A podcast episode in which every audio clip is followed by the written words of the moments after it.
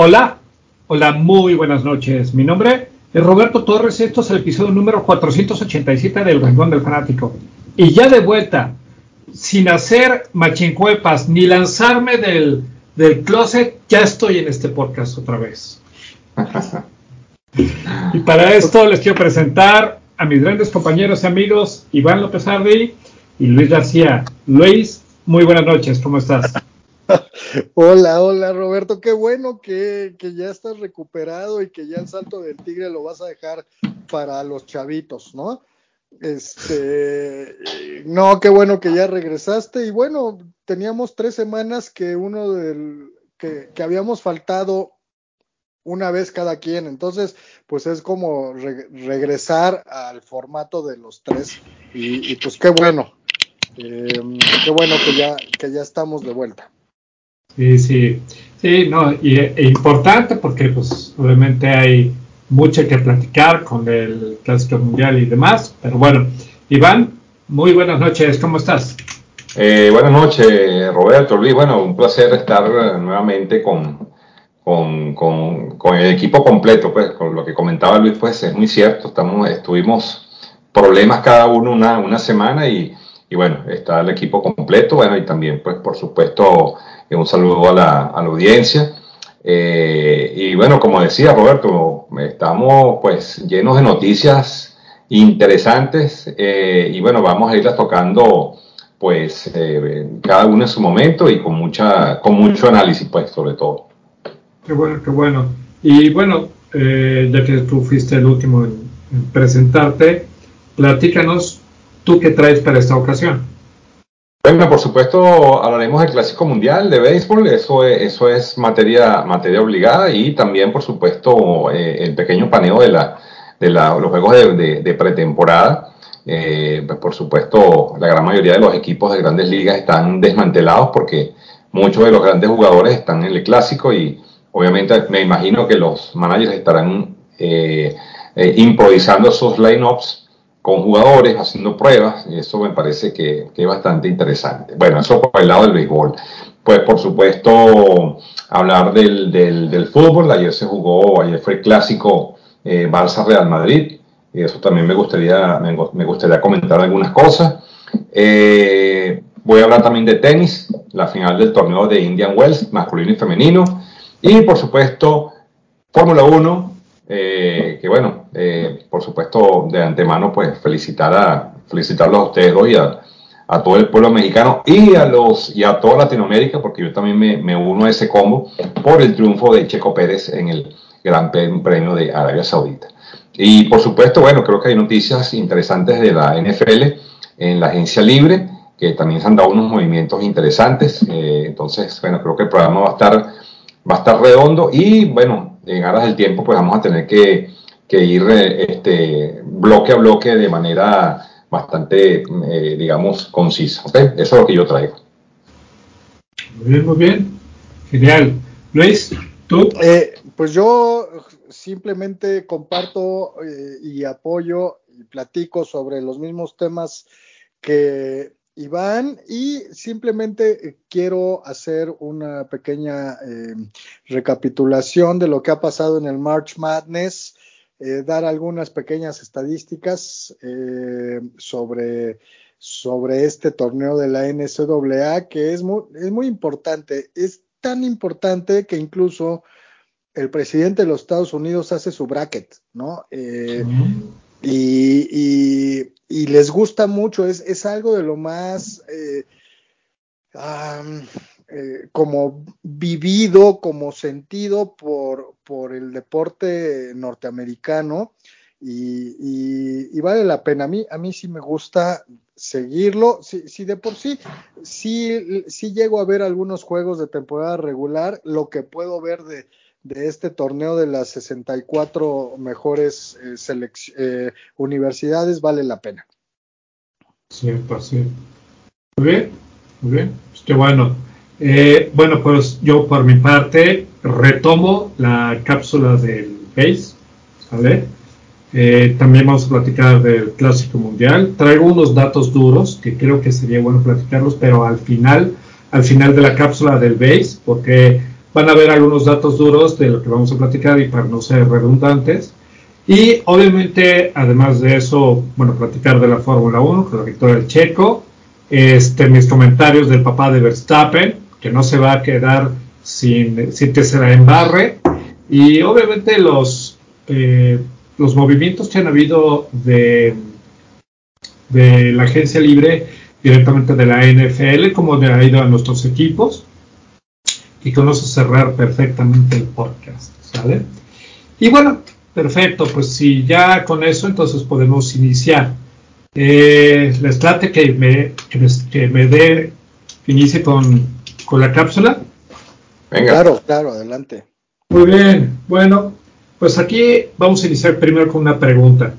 Y la pregunta es a ambos, ¿desde qué temporada la MLB, desde temporada eh, moderna, ¿ok? ¿Desde qué temporada la MLB ha empezado a hacer cambios para que su para que el juego tenga menos tiempo y bueno, obviamente atraer lo que hemos platicado a todas estas nuevas generaciones? Empiezo contigo, Luis. ¿Desde qué temporada crees que la MLB ha hecho estos cambios? Eh, yo creo que debe ser como desde 2015 más o menos. Ok. ¿Y tú, Iván? Eh, wow, mira, eh, sí, eso, esos cambios, que eso sí, se comenzaron a hacer cambios. No, te, no la tengo muy clara. Sé que eso fue, sí, 2000 wow, yo creo que eso viene del 2000, desde el 2013 están con esa, están con ese propósito, algunas, algunas cosas. Ok, ok. Pues mira, gracias a ambos. Realmente fue este, a partir de la temporada 2017, ¿sí? En ese entonces, un pitcher, o antes del 2017, un pitcher que quería darle base por bolas a un bateador, lo que tenía que hacer era lanzar cuatro lanzamientos que fueran muy eh, separados de la caja del batero, ¿sí? Con lo cual, pues, este, le daba una base por bolas, el bateador avanzaba a primera y con eso le decía que, pues, que no le iba a dar oportunidad de, pegarle a la bola, ¿no? Sin embargo, en el 2017 se hizo un cambio y esta estrategia fue eh, entendible eh, cuando la MLB decide ahorrarse unos pocos segundos eh, que contribuyen a que este, o, este, los juegos no sean tan, tan grandes. Y entonces, ¿qué es lo que tiene que hacer este, los intentional walks, ¿no? O las bases intencionadas, bases por bolas intencionadas? ¿Qué es lo que tiene que hacer? Simplemente, antes de iniciar el primer lanzamiento, el pitcher lo que tiene que hacer es darle una señal visual al bateador para que se vaya directamente a primera base. Y entonces, aunque no se tiene calculado cuánto tiempo se ha ahorrado esto, pues fue el primer cambio que la MLB hizo para empezar a bajar el tiempo. ¿Cómo ven, señores? Sí, sí recuerdo cuando empezaron con ese tema y bueno, ya lo hemos hablado las últimas semanas, que todo es en favor de disminuir el tiempo, a pesar de que se puede sacrificar algo de lo que le da sabor al béisbol, pero pues bueno, son por las nuevas generaciones, por lo que se hacen, y va a tener buenos resultados. Van a ver que este año va a haber un promedio de duración por juego muy, muy inferior a lo que ha habido en los últimos eh, años. Em, y, me parece bien, me parece bien, em, a pesar de que no me gusten una que otra regla. Exacto. Yo, yo también opino lo mismo. Creo que, le, creo que pierde este, algo, pero bueno, los cambios son importantes. Y bueno, este, con esto sería la cápsula. Y ahora, ¿por qué no empezamos a platicar del base? En este momento se está jugando eh, las semifinales entre México contra Japón. Están en la séptima entrada. Al principio, en la, creo que fue la tercera o la quinta entrada, México mete un home run, tres carreras, van 3 a 0. Japón empata en la sexta entrada con otro home run, tres entradas, y ahora en la séptima entrada, Alex Verdugo mete un doble, con lo cual eh, ingresa una carrera.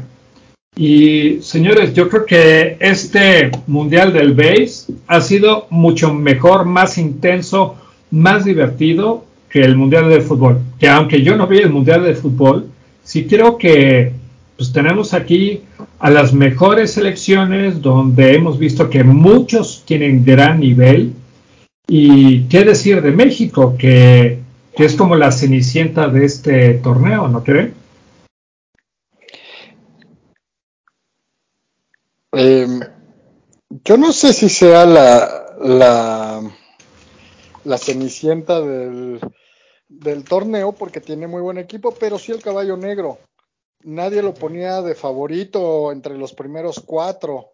Entonces me da muchísimo gusto. Están jugando muy buen béisbol. Y sabes qué? Me gusta el ambiente. He visto eh, el, el dog out, se ven contentos, se ven emocionados, se ven eh, que, que, están haciendo grupo. Y eso es muy importante. Sabemos que en todos los deportes de conjunto, si hay un buen ambiente, es un boost, es un plus que, que, que tiene el equipo. Y, y bueno, eh, acá se hace mucho la broma de que la mayoría son futboleros y pues el fútbol, puras miserias, puros dolores de cabeza. Y en cambio, deportes como, como el base o, o el fútbol, el flag fútbol, que, que, también las muchachas, las jóvenes de flag fútbol fueron campeonas mundiales, pues son los que dan la cara. El Checo Pérez, por ejemplo, ¿no? Eh, y podemos dejar de lado al fútbol que nos da más eh, dolores de cabeza que otra cosa. Bueno, pero bueno, eh, te faltó, te faltó nombre este, ahí, eh, Luis, porque el México se, eh, se, ha destacado por, por más cosas. Ahí, tienen, ahí tenemos el caso de, de Irwin Lozano, el Chucky, jugando con el Inter, eh, perdón, con el Napoli. oye, México de verdad que ha tenido una, una gran representación en, la, en, en, todos los deportes y eso me, a mí me agrada muchísimo. Y bueno, no comparto tu, tu, tu opinión, Roberto, de que, de que México, México sea Cenicienta. México siempre ha jugado una buena pelota. Para mí Cenicienta es Nicaragua, para mí Cenicienta es Curazao, Italia. Italia. Exacto, eso sí son, eso sí son Cenicienta. México siempre ha jugado una pelota, una pelota fuerte. Eh, lo que pasa es que, claro, eh, en este grupo, pues normalmente eh, siempre los, digamos, el, el, el, el, Caribe, la pelota del Caribe, pues eh, Dominicana, Puerto Rico, pues siempre han sido, digamos que han, han sido avas, avasallantes, ¿no? Y bueno, y Venezuela, pues, por supuesto, también, también tiene lo suyo. Eh, y, y, bueno, mira, sería de verdad, el, si, si, gana México, pues yo creo que sería la gran, la gran sorpresa, no, no por el hecho de que, de que sean un mal equipo, no, sino porque eh, todos todo los ojos de los ojos de digamos de la, de la cuenca del Caribe estaban, estaban depositados en, en, en, República Dominicana con ese trabajo que tenían ahí entonces es una, es una muy grata sería muy grato pues que, que ganara México eh, o por lo menos llegara, llegara a la final ¿no? así que bueno contento por eso y hablando un poco de lo, de lo, de lo sucedido con me dio, me dio mucho coraje haber perdido con Estados Unidos pudimos haber ganado ese, ese juego. Bueno, bueno, ahora aquí en Venezuela eh, está, hay una cacería de brujas, están, están eh, criticando fuertemente, quieren que, quieren que, que, cuelguen al, al manager. Eh, bueno, ustedes saben que siempre el fanático de el fanático y el, como decimos acá, el mirón de tribuna, creen que, que, que, esto es muy fácil. Realmente ser manager es una, es una, yo creo que es la parte más, más compleja, tienes que tomar decisiones que muchas veces no son las mejores. Eh, yo, por ejemplo, no estuve de acuerdo con, con, el, rele con, el, con el pitcher que lancé, que, que pusieron a relevar, me parece que, que habían lanzadores con, por lo menos con un poquito más de maña. Este, y, y bueno, mira, nada, venirle a, a Turner con una recta en ese conteo, pues, y con las bases llenas fue algo, un error garrafal, ¿no? Y ahí están las consecuencias. Se le pudo haber ganado a Estados Unidos, pero bueno, se cometieron errores. Eh, y bueno, nos costó, la, nos costó el, el, partido. Ustedes se imaginan una final que hubiese sido México-Venezuela, eso, hubiese sido, eso hubiese sido fenomenal, ¿saben? Pero bueno, lamentablemente no, no fue así. Nos quedamos con el mal sabor de boca, Roberto y Luis. Ok, fíjate, este, cuando yo quise decir Cenicienta, creo que mi, mi concepto de Cenicienta estaba erróneo, ¿no?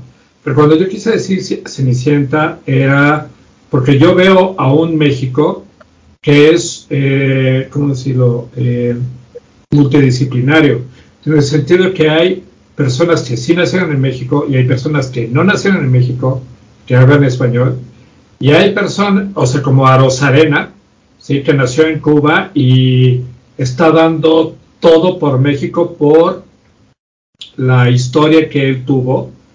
Básicamente la resumo así. Eh, él jugó eh, para Cuba, nace en Cuba, juega para Cuba en un, en un evento mundial del BASE, le va muy bien, pero pues por la situación cubana, agarra y se mete en una balsa con mucha gente y llega a Yucatán. Y entonces la gente en México lo trata súper bien, tanto que juega en Yucatán, juega en Tijuana, en Tijuana eh, le hacen ver cómo interpretar su juego y de ahí brinca a la MLB y, este, y en algún momento, creo que fue en el 2022, cuando se naturaliza mexicano. Y él dice yo voy a jugar por México eh, como mexicano y entonces ahorita está causando así furor porque no nada más es buenísimo este, eh, como outfielder, sino, sino también en la ofensiva. Y bueno, ese es el primero, o sea, como yo les dije, hay mexicanos que hablan español, hay jugadores que no nacieron en México y hablan español, y hay jugadores que no nacieron en México, no hablan español como Alex Verdugo, y es ese equipo como, que muy nuevo para mí porque está dando batalla, ¿no? Entonces yo creo que eso sería como mi concepto del primero. Y, lo segundo que quiero decir es que me equivoqué realmente en, el partido contra Japón, Japón empata en la séptima y ahorita en la octava va México ganando 5 a 3. Entonces, como que es una gran emoción y muy contento porque estamos viendo un gran béisbol. El problema que yo veo aquí es que Edwin Díaz, que acaba de firmar hace poco un contrato de 100 millones de dólares con los Mets, se va a perder toda la temporada 2023 porque se desarrolló el tendón rotuliano y José Altuve fue golpeado, con lo cual en un, en un lanzamiento, con lo cual se va a perder al menos dos meses rompiéndose ese, el pulgar, ¿no? Jugando para Venezuela. Yo creo que hay una serie de emociones aquí, ¿no? Sí, eh, el caso Altuve es muy puntual. Obviamente, Altuve va a ser, estuve, estuve leyendo unos artículos. Altuve va a ser operado el día de mañana, creo va a ser operado y se espera sí que tenga una, una, una rehabilitación, eh, sí, como de dos meses más o menos, que se va a perder los dos primeros meses de temporada. Eh, leía un, artículo de, obviamente, de un periodista venezolano que decía que, obviamente, eh, la, la, MLB no ve con, muy buenos ojos el, clásico mundial, sobre todo los, sobre todo los equipos entendiéndose que esto es un negocio y eh, obviamente para los equipos de la MLB, eh, bueno, es una, terrible, es, es un estrés total y, continuo el ver a sus eh, jugadores, y en este caso me voy a referir a, Edwin Núñez, que, que, como tú bien dices, Roberto, en un contrato de más de 100 millones de dólares, ahora se quedan sin cerrador. Y no solamente eso, entonces imagínate tú, el equipo de los Mets, ¿cómo estarán los dueños de ese equipo o la gerencia cuando pierdes a tu, pierdes a tu cerrador? Después que has hecho unas inversiones inmensas para mejorar el equipo, ahora tienes que preocuparte por buscar un, alguien que, que obviamente alcance los mismos, los mismos puntos de, de, Edwin, Núñez. Entonces, yo, yo creo que la MLB no, no, ve con muy buenos ojos esto del, esto del Clásico Mundial. Eh, y, bueno, fíjate, eh, los Astros perdieron al Tuve, por ejemplo, eh, aunque lo Altuve no es toda la temporada, pero bueno, siempre causa cierto escosor, ¿no? Estar arreglando tu, a tus peloteros. Esa es mi, es, mi, apreciación. Es un poco lo que pasa con los equipos de, de, sobre todo de Europa en el Mundial, ¿no? Eh, que ellos dicen, pues si se, si se lastima, pues yo soy el que pago el sueldo y no les gusta. Y lo que puede ser es que las grandes ligas presionen la Major League Baseball y, y, les prohíba a sus jugadores ir. Eso puede ser. Eso no quiere decir que no se vuelva a hacer el, el, clásico de béisbol, simplemente a lo mejor no con la calidad que ahorita estamos viendo. Claro. Y bueno, nada más para actualizar el, el escenario, 5-4 ya metió Japón una cuarta carrera en la octava corredor en segunda, dos outs, o sea que está muy bueno. Muy, muy bueno. Sí, sí, sí. Bueno, este, tengo un, un este, un, dato duro que platicar de, de esto del, del clásico mundial, o más bien relacionado, pero quisiera, quisiera lanzarlo al final de esta cápsula, perdón, de, este, de esta sección de la MLB ¿Algo más ustedes quieren agregar? Bueno, eh, no, bueno, con respecto al, clásico no, pero bueno, sí este, decir algunos, algunos eh, resultados de, la, de, la, de, los partidos de pretemporada. Por ejemplo, Colorado le ganó a Los Ángeles 2, eh, no, en la baja del tercero van ganando 2-0, pero en partidos ya finalizados, atento por ahí Luis, los Piratas le ganaron a Boston 7-5. Eh, San Luis, sí señor, San Luis blanqueó a, Miami 5 por 0. Eh, Atlanta 6-5 le ganó a Tampa Bay. Filadelfia a Baltimore 14-6. Toronto blanquea a Detroit 5-0. Eh, Cincinnati blanquea a Anaheim 10 por 0. Arizona le gana 7 por 3 a Chicago. y Cleveland y Texas empatan a 5. ¿okay? Y el último partido, Seattle eh, Seattle gana a Milwaukee 7 carreras por 2. Así que bueno, ya tenemos algunos resultados de lo que es la, pretemporada, que repito, se está jugando, eh, por, lo menos los, los, equipos que tienen a, sus mejores peloteros en, en, el Clásico Mundial, pues bueno, están jugando, digamos que eh, a media máquina, pues por, supuesto no, no cuentan con, con sus peloteros, pero no creo que eso sea de mucha incidencia porque igual estos están en práctica diaria de bateo y haciendo su juego normal. Así que bueno, eso es lo que, lo que hay en el béisbol y, bueno, ya para la semana que viene, yo creo que ya, tendremos un, un, ganador. Yo estoy ligando que México pueda llegar a esa final y bueno, Japón sería, bueno, sería una gran, una gran sorpresa para muchos que Japón no, no esté en ese, en ese partido. Así que bueno, por mi parte, eso es todo en en el béisbol. Luis, ¿tú traes algo más? Eh, no, no, no, está bien, eh, podemos dejar ahí. Eh, nada más recordar que la temporada de béisbol oficialmente inicia, si no mal recuerdo, el 31, 30 o 31 de, de, de marzo. Entonces ya estamos a a escasos 10 días de iniciar la temporada. Se inicia el 30, el Opening Day 30. Muy bien, pues va, bueno, yo les quiero platicar algo relacionado a esto del base, pero eh, viéndolo desde una perspectiva diferente, ¿sí? no desde una de perspectiva de los atletas, sino de niños, chavos entre 13 y 17 años, ¿sí? que solamente en Estados Unidos, por lo mucho que hemos platicado de la MLB y los cambios que han hecho, ¿no? Cuando sabemos, o sea, por ejemplo, Luis, me imagino que entre 13 y 17 tú pichabas, ¿no? Sí, sí, sí. Ok, yo estaba en otros deportes, eh, y entonces, ¿qué es lo que quiero decir con esto? Con eh, esa edad es la edad que, eh, según este estudio, determina qué es lo que va a ver o cuál va a ser el deporte principal que va a ver un chavo cuando ya tenga el dinero para poder comprar eh, boletos de estadios, ¿no? Probablemente 18, 25, la verdad no lo sé. ¿sí? Y esto lo hizo la asociación, la asociación de Deportes y Fitness, la, la Asociación de la Industria de Deportes y Fitness, en el 2019. No hay datos más recientes. ¿Ok? Entonces, el deporte número uno que chavos entre 13 y 17 años practicaban, con 4 millones 300 mil personas, es ciclismo, en primer lugar. En segundo lugar, es básquetbol, 3 millones 400. En tercero, béisbol, 2 millones 180 mil. Y para eso me voy al cuarto lugar, que es soccer, ¿sí? 1.475. Quinto, fútbol americano. Sexto, golf. Séptimo, voleibol.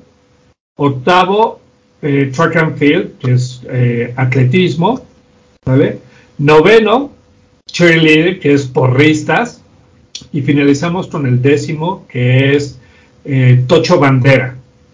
Lo que decimos aquí en México como tocho bandera, que es realmente fútbol americano, flag football. ¿ok?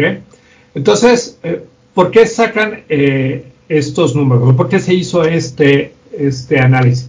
Se hizo porque, bueno, hoy en día los chavos en esas edades, pues son ávidos de diferentes redes sociales. Probablemente Facebook no, pero Instagram sí, TikTok, etc.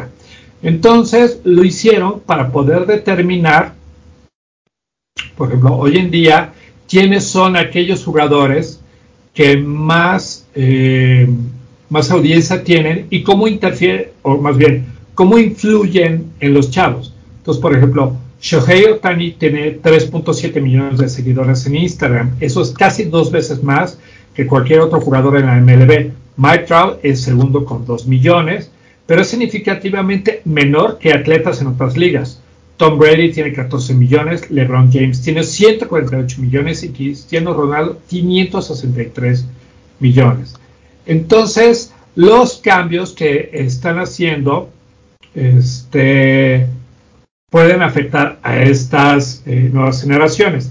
Y antes de cerrar esto, voy a cerrar con unos datos súper interesantes, porque con lo que decía Iván, ¿no? o Luis, que mm, probablemente los equipos eh, les digan a los jugadores, oye, pues no puedes este, eh, jugar, no puedes jugar en, este clásico mundial. Sin embargo, la MLB podría meter ahí su pie para decir que les permitieran. ¿Y por qué es esto? 70 millones de personas vieron el partido de Corea del Sur contra Japón. ¿okay? 62% de los hogares en Puerto Rico vieron su partido contra República Dominicana. El home run de Shohei Tani fuera del marcador tiene 7.5 millones de vistas en Twitter, que 2.5 veces más que el video de, del home run 62 de Aaron Judge. Y los tres principales temas de tendencia en Twitter este fin de semana tuvieron que ver con el Clásico Mundial, a pesar de que el calendario entrara en conflicto con el primer fin de semana de March Madness, algo que Luis va a platicar. Y tal vez la estadística más loca de todos es que el juego del grupo de, del Clásico Mundial tuvo una mayor asistencia, o sea, 1.01 millones que los 81 juegos combinados en casa de los Atléticos de Oakland en el 2022, que fueron 788 mil. Entonces, bueno, con esto puedo cerrar lo de el base, pero decirles que, la, que, la, que el clásico mundial está presente en mucha gente en el mundo a nivel redes sociales, televisión, etcétera. ¿Sale? Ok, ok, de acuerdo. Muy bien, muy bien. Bueno, pues ¿tú qué, ¿con qué nos pasamos entonces? Si quieres, Iván, arráncate con la Fórmula 1. Iván, ¿andas por ahí? Iván. O yo empiezo con... Ah, ok, vas. Venga, venga. Eh, bueno, no sé si... ¿Qué querías hablar tú, Luis? ¿Querías hablar de, de fútbol, de, no, no, vas, vas si quieres con Fórmula 1 o con el fútbol, lo que tú quieras. Sí, bueno, vamos, vamos entonces con, vamos con la, con la F1. Este, bueno, nada, pues como dije en la, eh, al principio del, en la introducción, pues bueno, muy contento por la, por la victoria de Checo Pérez. eh, realmente esta temporada, eh, bueno, está comprobado que el equipo eh, Red Bull es un segundo más rápido por vuelta que todos los demás carros, aunque ya ha habido, las escuderías han estado trabajando muy, muy duro, sobre todo la, sobre todo la gente de Aston Martin que, que bueno, le ofreció a Alonso un mejor carro, le, le ofreció un proyecto a futuro. Y bueno, efectivamente, bueno, eh, Fernando Alonso eh, con dos podiums consecutivos, pues está demostrando que es un gran piloto y que lo que le prometió la gente de Aston Martin no eran eh, ni sueños ni ilusiones, era una, una realidad. Y bueno, inclusive ha, estado por delante de, la escudería Mercedes y, delante de la escudería Ferrari, que ya es, ya es mucho decir. bueno, Red Bull va a ser, esta temporada va a ser, va a ser obviamente, de, ellos, si no, si no pasa nada. Ahora, la, ahora el tema aquí está en que, bueno, eh, los allegados a, Verstappen, pues, no, no, no, les gusta, pues, que, que, su chico mimado tenga, tenga un, un, serio rival y que este sea esté en la misma, en la misma escudería, ¿no? Inclusive la, eh, la actitud del papá de, de Verstappen ayer fue, dejó mucho que desear, o sea, ni siquiera felicitó a Checo, eh, estaba con una cara, con cara amarrada, eh, y bueno, eso nos da, eh, no, nos deja ver pues que, que van va a haber asperezas, va a haber, porque Checo también aspira, pues Checo también quiere ganar, lo que pasa es que bueno, tiene que recordar que él fue traído aquí como, como piloto número dos, ¿no? y eso es un tema pues bien, bien difícil y que no sé cómo lo va a manejar la gente de, Red Bull. Entonces, eh, bueno, eh, las cartas están echadas. Yo creo que va a ser muy difícil que, Red Bull pierda esta temporada, o por lo menos va a ser, eh, o sea, ha demostrado que tiene el mejor carro. Y, bueno, bastará ver qué es lo que va a suceder, porque el único enemigo que tiene Red Bull son ellos mismos. Ellos mismos van a, van a, estar decidiendo el, el campeonato. ¿Qué les parece? De acuerdo contigo. Em, la verdad yo veo uh, más rápido en todos sentidos a Verstappen. Eh, seguramente tiene ventaja en eso, además es el campeón y todo. Y la cosa es que en cualquier descuido, Checo Pérez pues se le puede poner al tú por tú, em, como fue esta semana. De hecho, estuvo a punto de eh, ser el líder del campeonato, ah, solo que en la última vuelta eh, Verstappen sí intentó tener el mejor tiempo y, Pérez no. Esos son los detallitos ingenuos que yo digo que, Sergio Pérez no se debe dejar. Eh, por lo menos intentar y decir, pues voy a echarle todo para ver, para ver si lo mantengo. Em, yo creo que sigue siendo el favorito Verstappen, que es el mejor corredor, pero nadie dice que en un mal día tiene un eh, desperfecto el auto o tiene una colisión o hay un error en pits y entonces gana Checo Pérez y entonces los que se ponen nerviosos son Verstappen y todo, todo su equipo, ¿no? Em, pero, pero sí, eh, regresando a este fin de semana, Checo Pérez, bueno, primero dominó la clasificación Verstappen hasta que tuvo por ahí, creo que fallas y además no estaba bien físicamente, creo que el estómago, pero a partir de eso Checo Pérez dominó tanto la calificación o clasificación como el Gran Premio. Y, y quinta victoria, se dice fácil, segunda pole, pole position en su historia, se dice fácil, pero pues ya es el mejor corredor de todos los tiempos mexicano. Bueno, indiscutible, ¿no? Desde que había ganado, esta fue su quinta carrera, ya había ganado previas con, eh, mucho más difíciles que lo que hicieron los hermanos Rodríguez. Pero yo creo que, que aquí hay dos cosas que ver.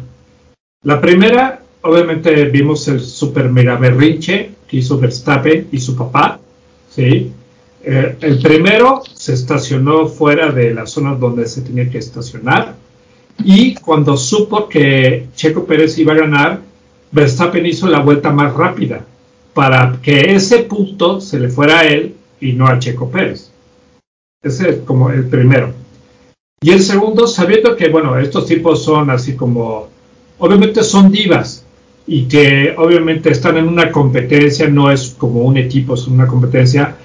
Creo que el equipo, probablemente no sé, pero creo que el equipo de Red Bull, con base en lo que pasó el año pasado, pues puede ver que ambos, ambos pilotos, tanto Verstappen como Checo Pérez, pueden competir por ese primer lugar de la misma manera en la que hace, yo creo que más de 30 años, Alan Prost y Ayrton Senna competían en el mismo equipo para ganar. Y en un año, creo que Alan Prost ganó el primer lugar y el siguiente año Ayrton Senna ganó el primero. Entonces yo creo que en esta temporada eh, Red Bull no está dejando o, o, le está dando puerta abierta a a Checo Pérez para tratar de competir el primer lugar, porque sí tiene, tiene la máquina y sí es un muy buen piloto como para pelear ese primer lugar.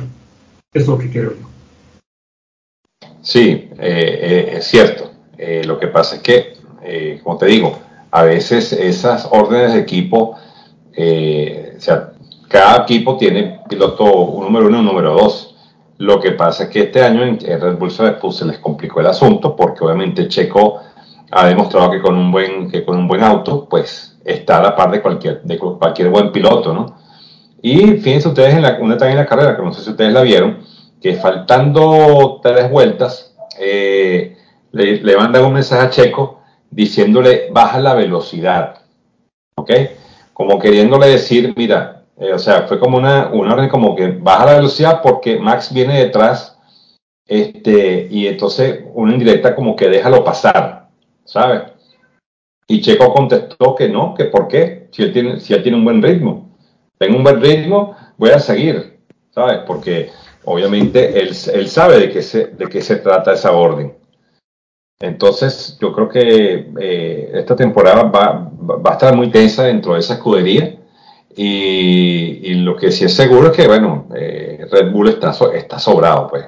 Honestamente está sobrado y, y, el, y, el, y las demás escuderías lo saben y tienen que trabajar mucho para, obviamente, poder estar, o por lo menos lo más cerca posible. Así que bueno, creo que nos, nos, nos viene una temporada muy interesante. Eh, y bueno, también ya estamos prácticamente cerca del, del, del, del comienzo del, motociclismo.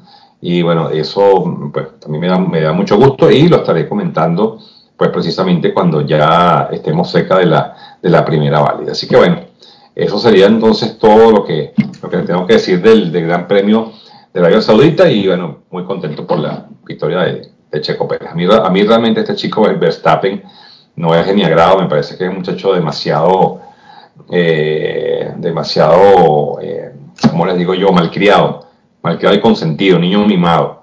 No, no le quito su calidad como piloto, pero creo que tiene que, tiene que todavía madurar mucho y, y aprender, pues, aprender, aprender un poco. La vida creo que lo va, lo va, lo va a ir enseñando. Así que bueno, es lo que tengo que comentar. Ok, sí, es, todos estamos de acuerdo con, con cómo es este joven, con, pues, si su papá es como es, ¿no? Entonces, eh, pues las cosas no, las cosas no, eh, eh, no van a cambiar mucho, pero ojalá les den igualdad de oportunidades. Eh, ya mencionabas, Roberto, el, el, el año entre eh, Prost y, y, y ¿no? Y ellos pues no, no podían, no se llevaban bien. Y pues esto puede pasar acá de igual manera. Si es que Checo Pérez se le sube a las barbas, como decimos, a, a, Verstappen, que ojalá se dé, ¿no? Porque es sana la competencia. ¿Para qué queremos ver una, un, una Fórmula 1 donde pues le obliguen a Checo Pérez dejar pasar a Verstappen para que gane? Pues no, no queremos eso, ¿no? No, no, claro que no. Entonces, pues ojalá que siga y esté muy parejo, por lo menos entre ellos dos. Y como bien dice Iván, eh, Alonso está reviviendo, está renaciendo, es un gran corredor, es muy rápido y lástima que perdió el podio por el castigo. Eh, que tuvo, porque eh, primero se equivocó al momento de, ah, del arranque, no estaba en el cajón de salida donde debía de estar, y el problema fue que tuvo eh, esa penalización de cinco segundos, pero uno de sus em, mecánicos no respetó los cinco segundos y se adelantó a tocar el coche. El chiste es que no toquen el coche. Él se adelantó y por eso le penalizaron 10 segundos y que a pesar de que ya estaba, eh, que ya él celebró en el podio eh, de triunfadores, pues quedó en cuarto lugar y el que quedó en tercero fue eh, Russell. me llama la atención que tanto Ferrari como Mercedes, en vez de mejorar, están pues un paso más atrás. y Aston Martin pues está empezando a tomar ese segundo lugar contra todo pronóstico. Y bueno, vamos a dejar ahí si quieren Fórmula 1, bueno, a menos de que Roberto tengas algún otro comentario. No, no, no, ninguno. Ya, todo. Bueno, entonces, ¿qué les parece si brincamos rápidamente al fútbol? Eh, sobre todo en la, en la eh, primera división española, porque el día de ayer se jugó el partido, el clásico entre el Barcelona y el Real Madrid, eh, con un triunfo para el Barcelona de dos goles por uno, goles de Sergi Roberto, Sergi Roberto en el 45 y que sigue al 90 más el agregado. Esto realmente me dio mucho coraje porque realmente hubo cosas que no me gustaron mucho. Creo que el VAR, eh, creo que el VAR estuvo muy mal. El VAR tuvo unas equivocaciones ahí tremendas y el gol de Real Madrid fue por un, fue, por un autogol de Araujo. Entonces, pues bueno, el, el, el, Madrid pues realmente no, no, se encontró, estuvo muy, estuvo muy eh, atascado en el medio campo. Eh, Karim Benzema pues no se vio en todo el partido. La verdad es que este Madrid pues no, no, está, no está haciendo las cosas bien, por lo menos en la liga. Eh, vamos a ver cómo le va Champions, pero yo creo que la liga ya la tiene, la tiene perdida. Eh, yo creo que, Luis, no sé si estás de acuerdo conmigo, pero, pero creo que creo que ya el Madrid no tiene, no tiene chance de, de, alcanzar, pues, como te digo. Sí, sí, sí. No vi el juego, pero supe el marcador y bueno, pues eh, es, es momento de que el Madrid una, nueva, una vez más apueste todo por la Champions, que sabemos que viste más y que es el torneo más importante en Europa y probablemente en el mundo después del Mundial, ¿no? Sí. Eh, y, sí, estoy de acuerdo. El, Barcelona va, a ganar la liga. Ya es difícil que pierda tantos puntos. está jugando eh, muy buena defensiva, ¿no? La semana pasada lo hablábamos que solamente llevaba ocho goles en contra. Y, y pues eso es lo que le está dando el campeonato. Entonces, eh, el Madrid pues se va a enfocar a la Champions y, el Barça, que ya está eliminado, pues es el que va a tener que, eh, que, enfocarse al 100% en la Liga Española. Así es, así es, tal cual.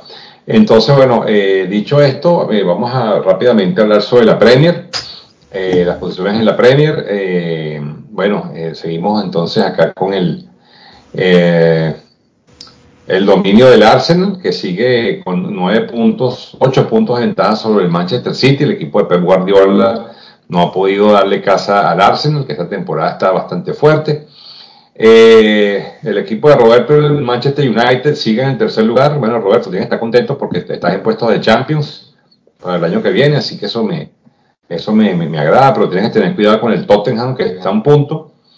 El Newcastle está a dos puntos y el Liverpool, que bueno, quedó eliminado de la Champions, pues ha ido subiendo poco a poco, aunque ha tenido derrotas muy dolorosas. Eh, está en el sexto puesto. Yo tengo, tengo fe en que, en que el Liverpool se pueda por lo menos meter en, en puestos de la UEFA. Así que, bueno, ¿cómo ves ahí la, cómo ves la Premier, Luis? Um, de dos equipos, ¿no? Ya lo hablamos también la semana pasada entre Arsenal y, el City. Em, vamos a ver si el Arsenal aguanta, porque el City tiene un mejor equipo y mucha experiencia y un gran entrenador. Eh, y con respecto a los, los equipos de, de, lugares europeos, pues siempre va a ser bueno ver al Liverpool y ver al Chelsea, que ahorita están sufriendo para estar en esos lugares, ¿no? Pero, pero pues eso todavía no termina y, vamos a ver qué tal eh, es el, el cierre. Digamos que la temporada ahorita está en dos tercios más o menos, falta como un tercio, entonces pues tienen que que empezar a, a, tomar cierta eh, inercia algunos equipos si quieren, si quieren eh, colocarse en esos lugares que dices. Así es. Así es, tal cual como lo dices. Bueno, eh, entonces brinquemos a la Serie A de Italia, donde, bueno, el Napoli tiene 19 puntos de ventaja sobre el, sobre el Lazio y 20, y 20 sobre, sobre el Inter, ¿no? 48 eh, tiene el Milan y el Roma con 47 hasta el quinto puesto, inclusive el Atalanta también tiene chance de meterse en puestos de UEFA, sí, porque todavía falta temporada. Creo que, creo que el Napoli pues este, está afianzado, está fuerte, tiene un equipo muy sólido, este, y creo que eh, esta liga también, yo me atrevería a decir que está asegurada. No sé qué opinas. Sí, no hay vuelta de hoja, el Napoli más que dominador y, y además con convicción, con contundencia, no, no, no pierde piso, sigue en la Champions, que por cierto ya, ya están los juegos de la, de la siguiente eh, de, los cuartos de final programados. Eh, es correcto, es correcto. Y ah, hay muy buenos duelos. Lo primero que me llama la atención es que hay tres equipos italianos. Hace mucho que no veíamos eso. De hecho, había muchos torneos que los equipos italianos ni siquiera pasaban a segunda ronda. Eso quiere decir que Italia está retomando su nivel. Pero bueno, si quieres repasamos cuáles van a ser estos partidos de cuartos. Napoli-Milan, un gran eh, duelo italiano, por un lado. Chelsea contra Real Madrid. Creo que el Real Madrid es favorito porque pues el Real Madrid es el favorito siempre en la Champions. Inter contra el Benfica, que es como el que se coloque, no es de los equipos de primera línea, pero siempre da lata. Y el otro partido que es como una final o semifinal adelantada es el Bayern Múnich contra el Manchester City. ¿Cómo ves estos juegos, Iván? Bueno, eh, estos partidos comienzan el, el, el martes 11 de abril con el partido eh, Benfica-Inter, donde creo que el, Inter, pues yo creo que debería ganar este partido, creo que tiene mejor plantel que el Benfica, y contra el, el, Bayern Múnich contra el Manchester City, como bien lo dice, eso parece una final, una final adelantada, eh, creo, considero que, que el equipo de, de, Pep este, tiene, tiene, para mí tiene un pequeño margen de, de favorito en esta, en esta contienda. Eh, entonces, bueno, creo que ese partido va a estar eh, muy bueno. Y después el miércoles 12 de abril tendremos el partido entre el Milan y el Napoli, obviamente dos partidos de dos equipos de italianos que se van a, se van a enfrentar.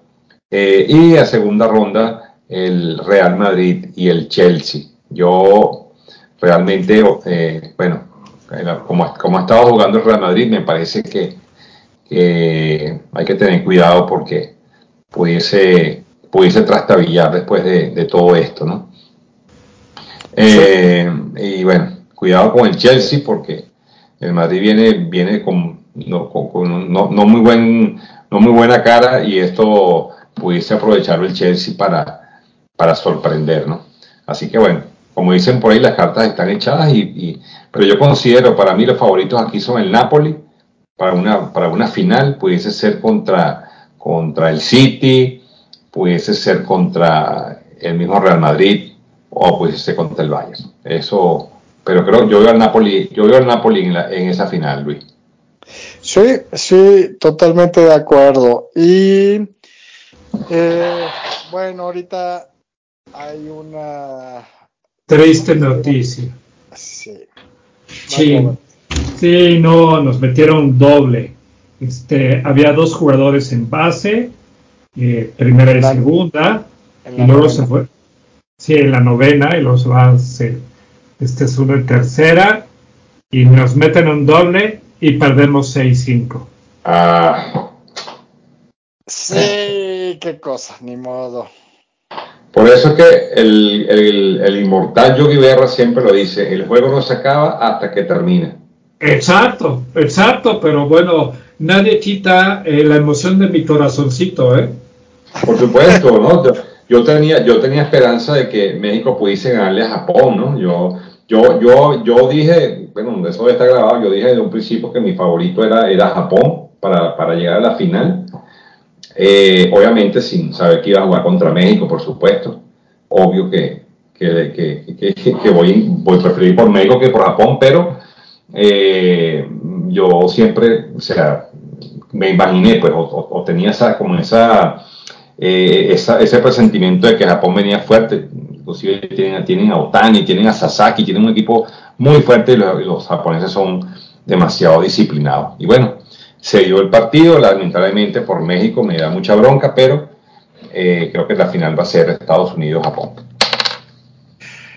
Ya, así es la final y pues muy triste. Yo, yo, yo vi incluso estaba con mis papás viendo el juego, ¿no? Mis papás contentos, emocionados, una tía que tiene 85 años y le encanta el bass, también, o sea, como que se despertó el, la afición beisbolera a todo lo que da por acá en México y bueno, ni modo, eh, una manera triste de, caer. Bueno, pero estuvimos contentos, ¿no? Y creo que eh, se demostró algo. Eh, aunque no acaba, no ha acabado este, este clásico mundial, o sea, la MLB ha tomado muy buenos jugadores. Por ejemplo, ese pitcher que mm, de Nicaragua, que creo que estaba jugando contra Puerto Rico o Dominicana, yo no recuerdo, y ponchó a tres en fila, incluyendo a Soto. Este, lo tomaron este, los Nationals de, de Washington. Y aquí en México, pues, este, pues hay varios jugadores que, aunque parecían que eran, eh, pues no eran tan conocidos, pues como que con estos juegos se han, se han movido bien, ¿no? Entonces, pero bueno, estuvimos contentos, ¿no? Bueno, pero vean, vean el lado positivo. México queda entre los cuatro primeros este, equipos del, del, del clásico. Eso, eso también tiene un valor interesante, ¿no? Porque han subido en el ranking. Eh, entonces, bueno, también tiene su lado, su lado bueno. El béisbol mexicano, pues, sacando la cara por, por, Latinoamérica. Eso me parece maravilloso. Sí, bueno. Bueno, así es. Eh, bueno, eh, a ver, nos quedamos.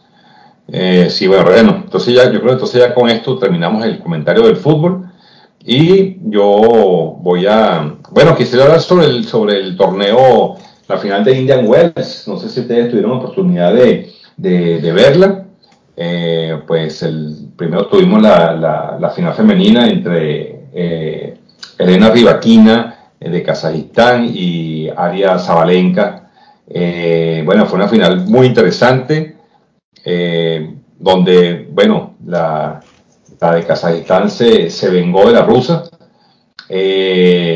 Bueno, que ya esta, esta, esta final fue la final del Abierto de Australia, donde Zabalenka le ganó a Rivaquina, y aquí Rivaquina pues se desquita de Zabalenka, derrotándola en dos sets corridos, en, un primer, en un primer tiebreak que fue bastante, bastante luchado, tanto así que llegaron el, el conteo llegó como algo así como 16 a 14, una cosa así, o sea, fue muy, muy peleado, yo creo que eso fue lo que, lo que definió el partido, y en el segundo set, pues, este, la de Kazajistán eh, le ganó 6, 6, 6-2 el, el, segundo parcial y se llevó el, el, torneo de Indian Wells. Y por el lado masculino, que era lo que yo les quería comentar, bueno, que está sumamente interesante eh, estas nuevas generaciones, ¿no? Los nuevos tenistas que están surgiendo, eh, digamos, el futuro del tenis, ya dejando un poquito atrás a Federer, Nadal, Djokovic, que ya están de salida, pues bueno, tenemos a un Carlitos Alcaraz que,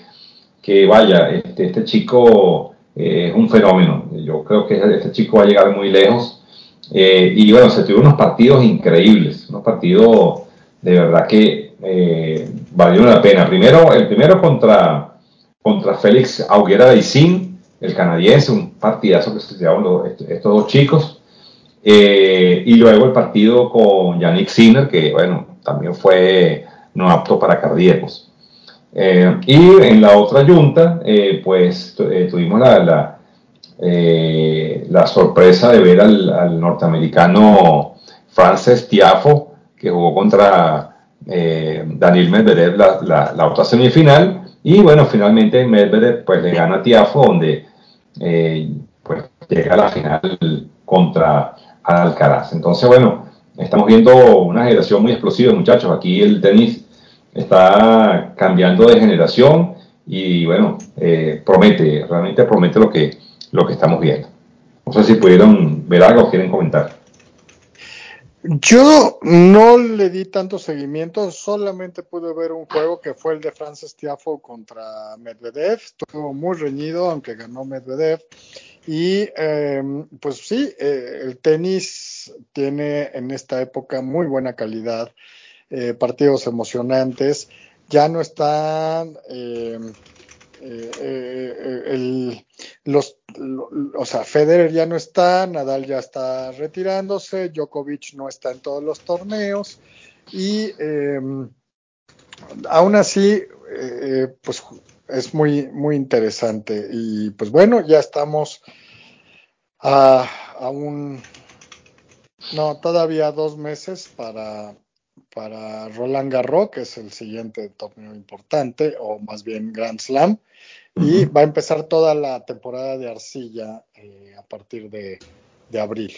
Es correcto, y ahorita comienza el, el abierto de, de, Miami, por cierto, o sea, de Indian Wells pasan al, al abierto de Miami, que bueno, también promete ser bastante interesante, ¿no? También porque, bueno, va, vuelve, va a jugar también Alcaraz, eh, Alcaraz va a jugar, ya lo dijo, y va a participar, y bueno, me imagino que todo este, este grueso de jugadores, pues también lo van a, van a repetir, pues Cameron Norrie, Yannick Sinner, eh, el mismo Alcaraz, eh, Tiago, todos van a, a, estar presentes en esta, esta eh, concurrida eh, ciudad de Miami, pues para ver este interesante torneo. Así que bueno, ahí estaremos para, para ir cubriendo también este evento que estoy seguro que va a ser pues, pues muy bueno. Eh, bueno, ok, ¿con qué quiere que sigamos, muchachos? ¿Qué les parece? ¿Qué traes tú algo más, Roberto, para que hablemos algo de NFL o traes algo más? No, yo nada más traigo NFL.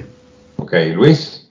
Eh, yo nada más rápidamente hablar de la NCAA. Recordemos que eh, son 60 y, son 68 universidades, nada más que eh, las últimas cuatro juegan entre sí para sacar.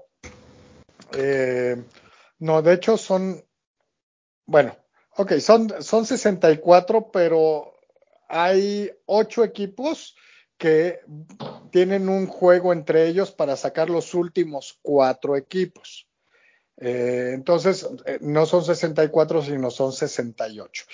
No importa eso, es lo de menos. Eh, y cómo se dividen, pues se dividen en cuatro grupos que se juegan en diferentes lugares y se, em, se, van em, dando las eh, la, clasificación del 1 al 16 en cada grupo.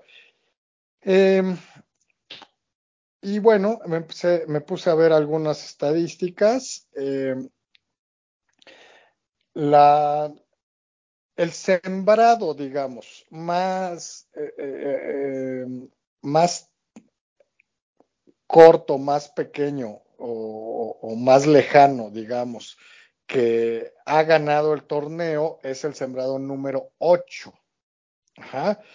Eh, que fue la Universidad de Villanova en, 1800, en 1985. Eh, y este año pasó algo que solamente había pasado una vez, que un equipo número 16 en la siembra le ganó al número 1. En, este, en esta ocasión, el equipo de, eh, se llama, eh, oh, espérenme tantito porque es un nombre compuesto. Eh, ah, chihuahuas. Perdón, perdón. Bueno, ahorita me acuerdo. Purdue, que era el sembrado número uno, perdió contra este equipo, este eh, y es apenas la segunda ocasión que el número 16 le gana al número 1. Eh, es un torneo bien interesante porque ya nada más se juega eh, eliminación directa y se llega a sacar los cuatro más importantes, que es el Final Four. En esta ocasión, los cuatro sembrados número uno eran eh, la Universidad de Arkansas, que sigue, este, que sigue presente, digo, de Alabama. También está la Universidad de Purdue, que en esta ocasión fue eliminado por... Eh, es que, ¿cómo se llama esta universidad? Ahorita nada más me salen las siglas. Ahorita, ahorita voy. Eh, luego, Houston, que sigue eh, eh, eh, vivo como número uno, y la Universidad de Kansas, que también fue eliminada, ¿no? Eh, eh, ahorita Roberto y yo estamos, eh, llenamos un bracket y yo, yo llevé, llené dos brackets y los dos ya, ya, yo había puesto a la Universidad de Purdue en uno y a la Universidad de Kansas como campeón en el otro y ya valí madres. Roberto eh, eligió a Gonzaga, que es uno de una universidad muy reconocida, que ya ha sido campeón eh, y sigue vivo. Eh, creo que Gonzaga era número 3 eh, en la siembra. Y bueno, pues el caso es que ya están eh, en los 16 últimos, les llaman eh, Sweet 16 a este, a, este grupo de 16 eh, eh, universidades que restan y van a eliminarse para pasar a los 8 Light, ¿no? Los, eh, los últimos 8 y luego ya pasan al Final Four, que es donde todos quieren estar y, realmente es muy emocionante, ¿no? Los estadios llenos, eh, todo el mundo viendo los juegos, eh, sobre todo en Estados Unidos, por supuesto. Y bueno, vale, vale la pena darle un seguimiento a eso. Este, y ya. Eh, pues si, no sé, Roberto, si tú has podido ver algo, algún juego o algo así. Yo sí he estado eh, echándole un ojito y han estado algunos muy buenos y muchas sorpresas este año. No, nada, nada, no he visto, pero sí me emocioné con el, eh, el Team Marine de Dopingüe para elegir en el bracket. Ok, ok, de acuerdo. Eh, yo, voy, yo voy en tercer lugar de ese, en último lugar más bien, de, de ese fantasy que hiciste. Y si Gonzaga llega, pues creo que sí puedo ganar este fantasy. Sí, sí, sí. Eh, digamos que ahí, por ejemplo, yo tengo 39 aciertos y tú tienes 32. Eh, no, sí, Sí. más o menos. Eh, pero yo ya estoy eliminado, ya mi equipo no puede ganar y Gonzaga puede seguir avanzando, ¿no?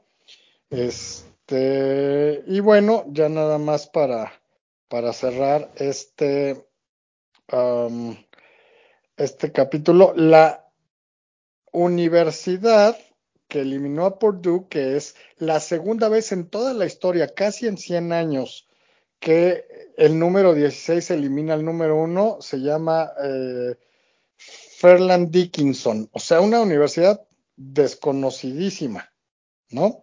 Este, y pues bueno, es una gran sorpresa que, el, que se da en segunda ocasión en toda la historia. Y bueno, con esto termino la parte de la NCAA. Muy bien, muy bien. Venga. Pues gracias, Luis. Bueno, entonces, pues ya con esto pasemos, por favor, a la NFL. ¿Vale? Va. Muy bien. Y este, antes de iniciar, quisiera este, platicarles algo eh, directamente de esto, de la NFL. Eh, se acaba de dar, o bueno, se dio la semana pasada un trade entre Chicago y Carolina. Creo que inclusive ustedes lo platicaron respecto a, este, a obtener el, primer lugar, ¿no? Carolina dio, creo que, este, sí, ustedes lo platicaron justamente, ¿no? Que dio a DJ Moore, este, dio cuatro o cinco selecciones, etcétera. Sabemos que este, eh, hacer trades para ocupar una posición más alta no siempre resulta. A veces, por ejemplo, a Chicago ya le tocó subir por Mitch Trubisky y fue fatal, pero por ejemplo Steelers subir por Rodisberger o por Lamalu, pues fue muy bueno. Entonces, fíjense que un analista subió una, eh, una hoja de cálculo en la que asignan una serie de puntos por cada posición este, eh, que ocupas o que estás presente en el, en el draft. Siendo la primera, ¿sí? o sea, el primer pick de primera ronda eh, son 3.000 puntos. En el segundo lugar son 2.600 y así va bajando desde, la, desde el primer pick de primera ronda hasta el Mr. Irrelevant, que en este caso será la selección número 259 de la séptima ronda. ¿Ok? Entonces, ¿por qué saco esto? Hicieron este, este, esta hoja de cálculo para poder ver si los movimientos que hacen los equipos valen la pena o no. ¿Sí? Por decirlo. Eh, aquí tienen eh, sombreado, por ejemplo, todos los picks que tiene Detroit. ¿sí? Tiene dos picks en primera ronda, que es el número 6 y el número 18. La segunda ronda tiene dos, que es el 48 y el 55. La tercera tiene el 81, en el quinto tiene 152. La sexta tiene 183 y 194. Y entonces, este, nunca sabes, por ejemplo, si hablamos de Tom Brady o Antonio Brown, que fueron tomados en la sexta ronda y fueron jugadorazos el primero, el GOAT y el segundo, cuando jugaba, buenísimo. Pero no todos dan igual, ¿no? Entonces, ¿por qué menciono esto? Porque los trades son un volado. Bueno, digo, de por sí que el draft es un volado, pues los trades dentro del, draft son un volado de un volado, porque realmente nunca puedes saber si aquellos jugadores que estás tomando van a ocupar esa posición que estás queriendo obtener o simplemente son un desastre, ¿no? Entonces, bueno, se me hizo muy, muy interesante, eh, por decirlo, y nada más quiero decir, Pittsburgh tiene 950 puntos en la selección número 17 del, del, primer pick, de la primera ronda, perdón. Patriotas de Inglaterra en el 14 tiene 1100 y con base en eso pueden determinar. Entonces, lo que yo voy a hacer cuando se dé el draft, voy a agarrar aquellos eh, jugadores, tanto de Nueva Inglaterra como de Pittsburgh, para ver qué tantos puntos se le asigna a cada uno y lo voy a ir traqueando o dando un seguimiento durante la temporada y al final de la temporada vamos a ver si correspondió la producción de estos jugadores contra lo que este Google Sheet, o perdón, este, esta hoja de cálculo dio. ¿Sale? Ok, ok, me parece bastante interesante y sí le podemos dar seguimiento ahí eh, a, esto que le ponga más emoción al draft. Claro.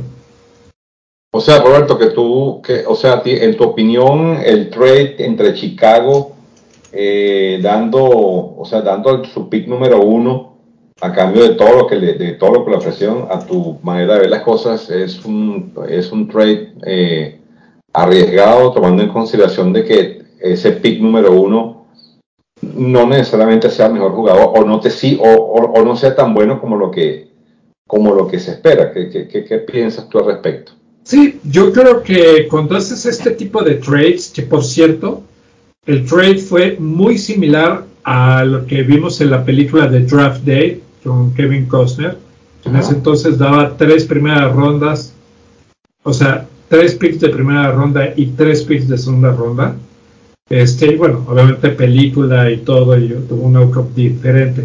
Pero yo creo que sí, no te puedes arriesgar tanto porque eh, tú cuando estás en la agencia libre, y contratas a un jugador, pues ya está demostrado su valía, que puede ser muy alta o puede ser muy baja. En el draft tienes una tienes dos grandes ventajas, Iván. La primera es que están llegando chavos jóvenes, sangre fresca, que pueden hacer un gran impacto en tu equipo, teniendo obviamente pues eh, eh, en la primera y segunda ronda, ¿no? Que normalmente las tres primeras rondas son los jugadores de impacto. ¿Sí? Y aquí yo creo que se aceleraron durísimo porque si ese pick que tome Carolina no le funciona, entonces perdieron, creo que son cuatro rondas, eh, cuatro jugadores que podrían darle este, este plus a Carolina. Y, este, ah, y otra cosa importante, los jugadores que llegan en el draft no cobran tanto como aquellos que son veteranos. Y entonces eso te permite jugar mucho con el cap salary y poder llegar a, cubrir el cap salary. Entonces sí, creo que Carolina se super aceleró, pero para no errar ahorita en mi comentario, por eso con estos puntos, a final de la temporada les diré, ¿saben qué? Carolina le fue muy bien o le fue muy mal, acorde a esto y también voy a decir de, de Patriots y de Steelers. Ok, ok, no, yo estoy, yo sí creo que el que salió ganando fue Chicago 100%, por el riesgo que tiene eh, eh, eh, Carolina, ¿no? Y, y, Chicago, pues cuatro no, cuatro selecciones más un receptor probado, está fabuloso por una primera selección que eh,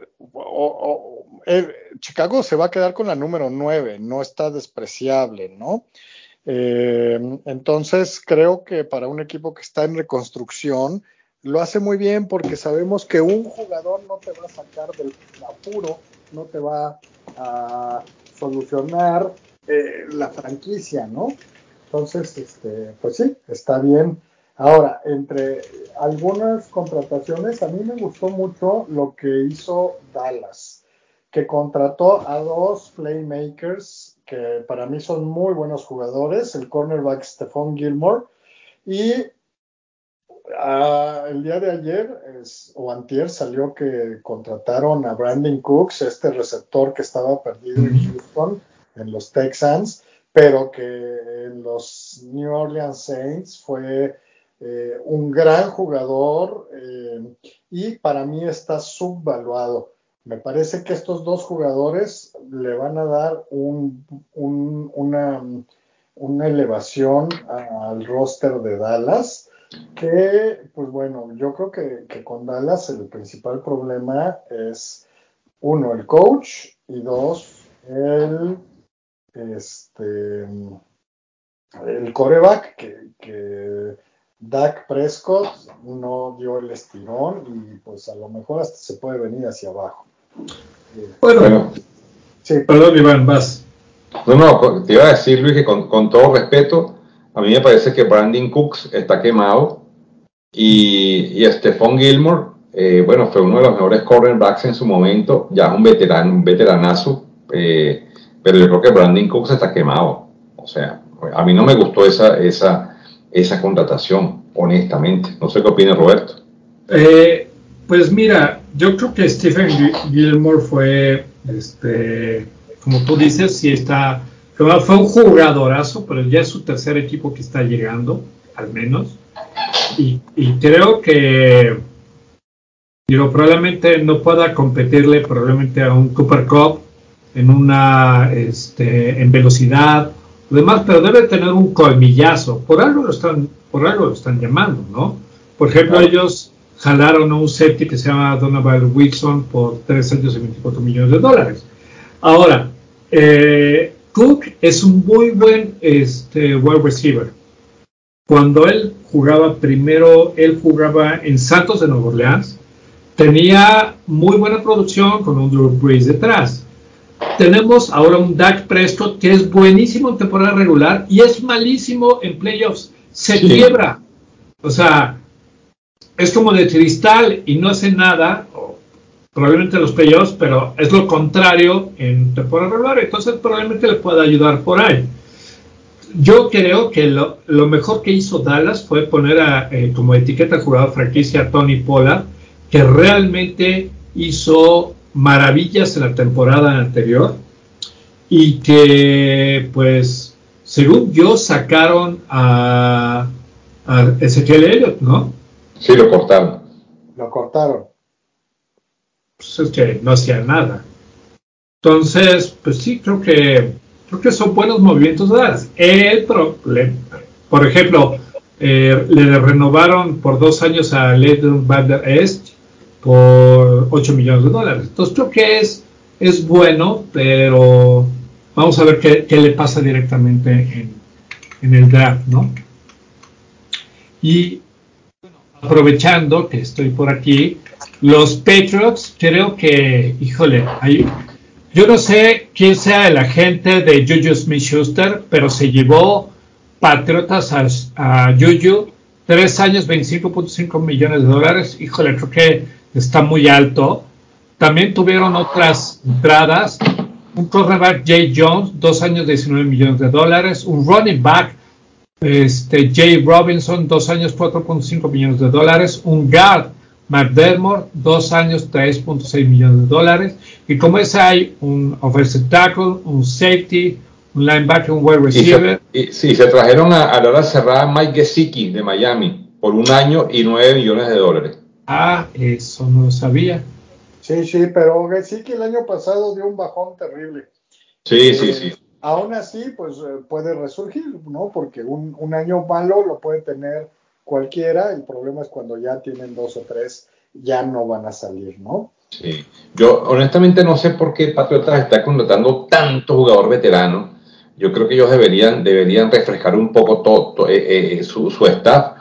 Dejaron a, dejaron a ir a, a Jacoby Meyers, y fíjate, traen jugadores que, que, realmente yo no, yo no veo no veo mucha, no, no, veo mucha, mucha, o sea, no veo renovación, no veo intenciones de, de, refrescar el equipo, ¿no?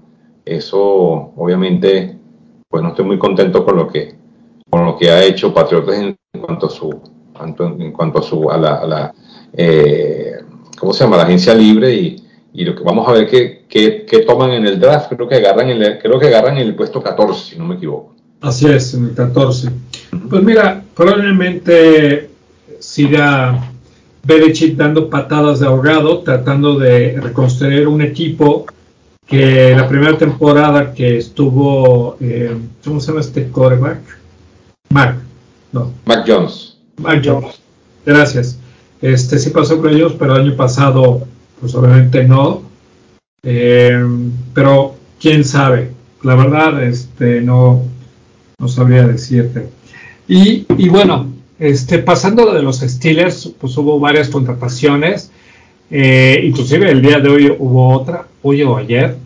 Eh, un defensive tackle, Larry Ogunjubi, tres años, 28.7 millones de dólares. Cornerback Patrick Peterson, dos años, 14 millones de dólares, que en su momento era el mejor cornerback, ahora obviamente no lo es, pero pues algo debe de jalar, ¿no? Como como experiencia. un linebacker Cole Holcomb, 3 años, 18 millones de dólares, un guard Nate Herbig, 2 años, 8 millones de dólares, un linebacker Elandon Roberts, 2 años, y un safety Damante Casey, 2 años de igual manera. No creo que estos sean grandes movimientos, eh, pero normalmente los Steelers nunca hacen grandes movimientos en la agencia libre. Deja que los demás eh, se rompan la madre por, por los jugadores ahí que están libres. Oiga, muchachos, una pregunta, ¿qué les pareció? ¿Qué, qué opinan de la novela de Aaron Rodgers? Se va a los Jets, ¿qué ha pasado? Los Jets contrataron a Allen Lazar eh, por 44 millones y pues, creo que fue, fue, una de las cosas que pidió Aaron Rodgers, pero no sé si, si ya ese acuerdo ya se firmó ¿Qué creen ustedes? Yo creo que, que, va a terminar en los Jets. Todavía no, porque pues tiene que ahí hacer algunas eh, modificaciones y que también quede contento eh, Green Bay, etcétera, ¿no? Pero sí, yo creo que va a quedar, va, va a ir a los Jets y va, va, a ser un muy buen equipo los Jets y más con la contratación de, de Lazard, aunque pues ya estaba ahí este eh, Garrett Will, eh, Wilson, que fue el, novato del año ofensivo. Eh, entonces, pues, pues sí, yo creo que, que ahí va a terminar. Ya los, lo, lo, los Packers ya no lo quieren, ya ahora sí dijeron que pues ya que que, la novela pues ya fue suficiente. Claro. Ahora por fin llegó el turno de Jordan Love, de demostrar que por, por qué fue escogido en esas rondas del draft. Sí, fíjate que lo mismo le pasó a Aaron Rodgers cuando eh, Brett Favre salió de, de Packers justamente para Jets, ¿sí? Y luego se, eh, se retira y luego se va con Minnesota, pero pasó lo mismo. Aaron Rodgers ya iba como de entrada a ser estar en el primer equipo y obviamente pasó toda esa novela.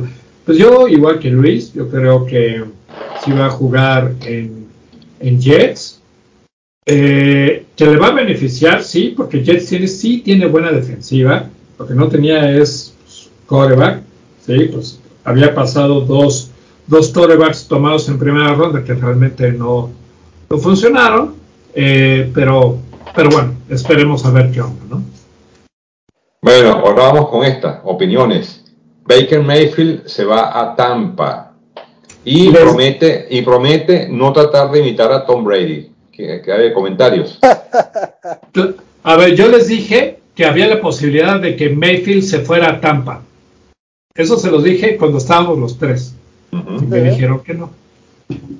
Bueno, efectivamente, ahora es un Buccaneers. Eh, bueno, vamos a ver qué va a pasar, pero ustedes creen que, que creen que con todas esas armas que tiene eh, Baker Mayfield, este equipo, pues eh, siga la senda ganadora o creen que no, que no tienen chance. No, yo creo que no tienen chance. De hecho, eh, yo creo que hay, hay un jugador, ya no es novato, es tercer año, pero pero pues nunca ha tenido la oportunidad con Tom Brady ahí, que se llama Kyle Trask. Kyle Trask fue, eh, si no mal recuerdo, elegido en primera o segunda ronda de, los Buccaneers y pues dicen que, que, puede ser el titular, ¿no? Yo creo que va a haber una buena lucha entre estos dos, entre Mayfield, que, que Mayfield eh, en Carolina le fue muy mal, se fue a los Rams, eh, jugó bien dos, tres juegos, pero eso no quiere decir que Mayfield sea la solución para nada en Tampa Bay, ¿no? Eh, y, y, eh, lo otro, el otro movimiento que me parece muy interesante es Garópolo a las, a Las Vegas. ¿Qué opinan? Ah, bueno, ese, justamente quería hablar de ese, de ese movimiento. Este equipo de, de Las Vegas me parece que está interesante. Han hecho, han hecho contrataciones buenas se trajeron, como les dijo ahorita, se trajeron a, a Jacoby Meyers por 33 millones de dólares. Eh, y bueno, tienen también, obviamente, han hecho unos movimientos buenos, ¿no? Ah, bueno, a mí me parece que el equipo de los Reyes puede, puede ganar mucho. Lo único, lo único que a mí me preocupa de este equipo es Josh McDaniels. Eh, porque tiene, tiene, tiene, tiene, tiene material como para hacer un buen papel. Pero, a ver, bueno, dos cosas. Nada más terminando con lo de Baker Mayfield, yo estoy igual que Luis, porque Baker Mayfield va a soltar más intercepciones que touchdowns, porque tenía un, gran equipo en Cleveland que desaprovechó. Entonces, no creo que vaya a ser muy bueno. Y respecto a Raiders, nada más de esto, eh, Iván. Garópolo, pues obviamente jugaba en Patriotas, bajo el esquema ofensivo de McDaniels. Entonces, le debe de beneficiar, obviamente, esto a Raiders. ¿sí? Siempre y cuando, no sé si McDaniels esté soltando las, las jugadas ofensivas. Si la está soltando, muy probablemente haya un match ahí y sea algo bueno. Si no lo es, pues, ¿qué te puedo decir, no? Claro, ellos retuvieron a Davante Adams, ¿cierto? Ellos, ellos, lo retuvieron, si no me equivoco. Ok. Pero perdieron a Darren Waller, eh, Luis, que se fue para los Giants. Exactamente, los Giants calladitos, no me gustó la recontratación, o sea, yo creo que sí le hubiera dado a Daniel Jones un año, pero como, como jugador franquicia, para ver si, si es de verdad o nada más fue el año pasado un buen año, ¿no? pero le dieron contrato que no esperábamos. De hecho, aquí lo no, creo. Demasiado, le dieron, demasiado, mi manera de ver.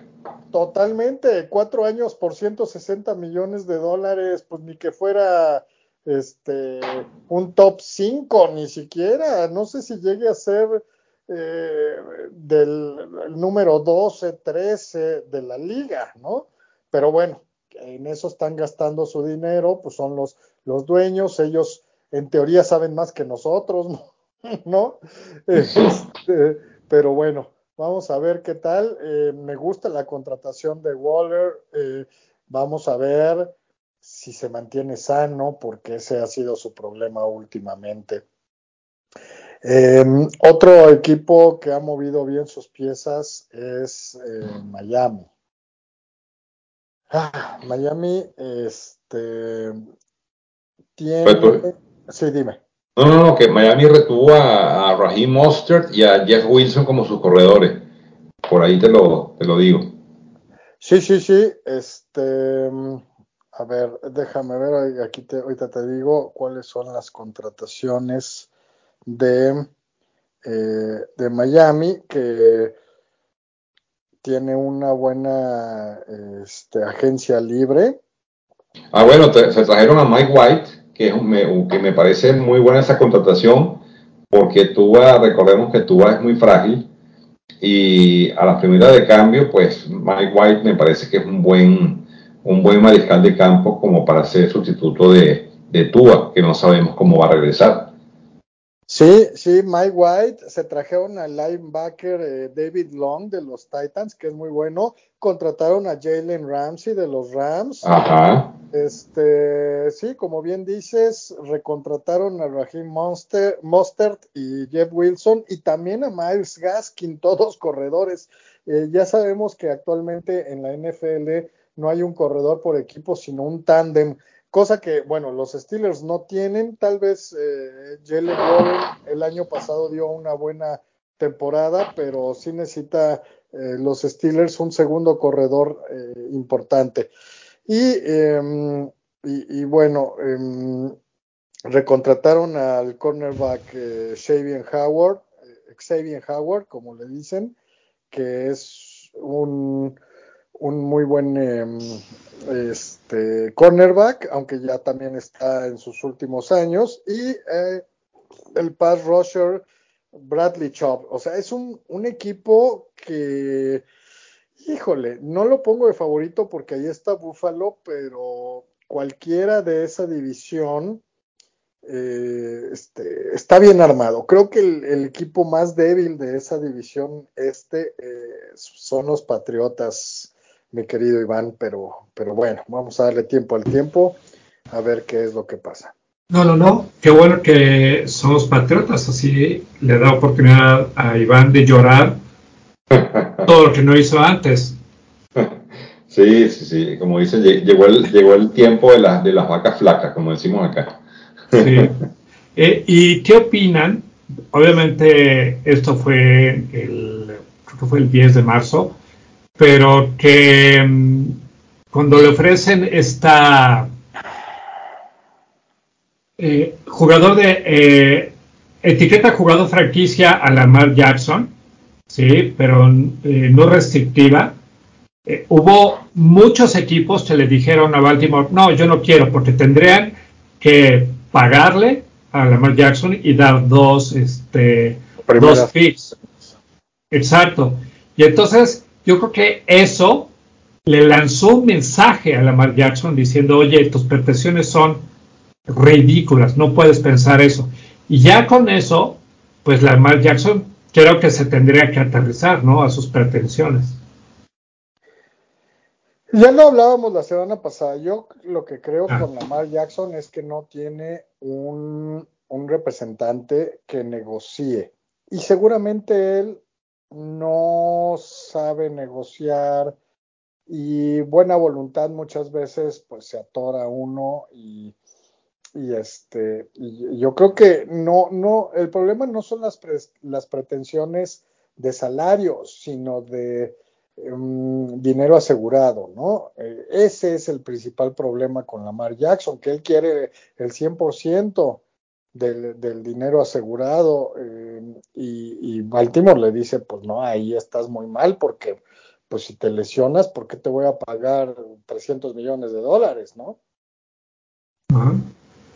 Entonces, pues vamos a ver en qué termina esa historia. Yo creo que Baltimore va, va a retenerlo y va a tener que bajar sus pretensiones Lamar Jackson. De acuerdo. Sí, yo creo que igual, yo creo que Lamar Jackson está totalmente desubicado. Eh, es bueno, pero no tan bueno como él cree que es.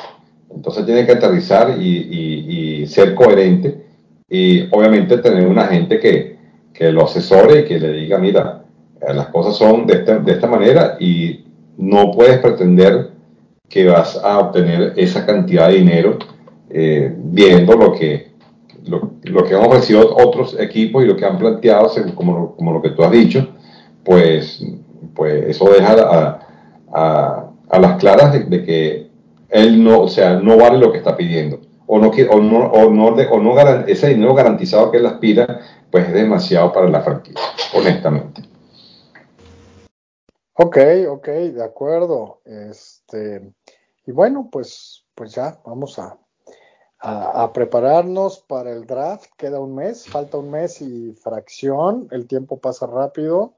Y, bueno, ya podemos empezar a hablar pues, en las siguientes semanas de los principales em, jugadores de cada posición y qué nos gustaría que a nuestro equipo llegara, ¿no? En, en lo particular, por ejemplo, yo creo que los Steelers tienen que ir en primera ronda por un cornerback. Si bien contrataron a Patrick Peterson, se les fue Cam Sutton y eh, Cam Sutton subió como la espuma el año pasado y no tienen otro buen, buen corner y ya les hace falta, hace mucho que no tienen alguien de renombre en esa posición la, segunda em, posición importante para mí sigue siendo la línea ofensiva, aunque sí la medio reforzaron, pero bueno, vamos, vamos viéndolo poco a poco. Ok, muy bien. Eh, bueno, no sé si tienen algo más que quieran comentar. No, no, nada más esta desilusión de perder en la novena entrada contra los japoneses, 6-5 caímos. Y bueno, la, final eh, será entre los dos más fuertes. Eh, sí, entiendo.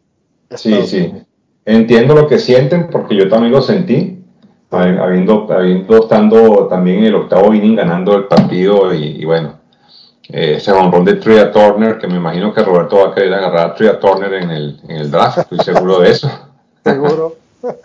el año pasado lo tomé, eh, eh, ese fue mi primer pick. Es buenísimo el Trey Turner. Sí, Muy completo. Sí, es, un pelote, es un peloterazo, es un peloterazo Trey Turner. Así que bueno, vamos a ver qué, qué nos, qué nos depara el béisbol este año. Bueno, señores, este, podemos dar por finalizado el programa de hoy, por demás, pues bastante amplio y con muchas cosas interesantes. Eh, la semana que viene, pues será mejor.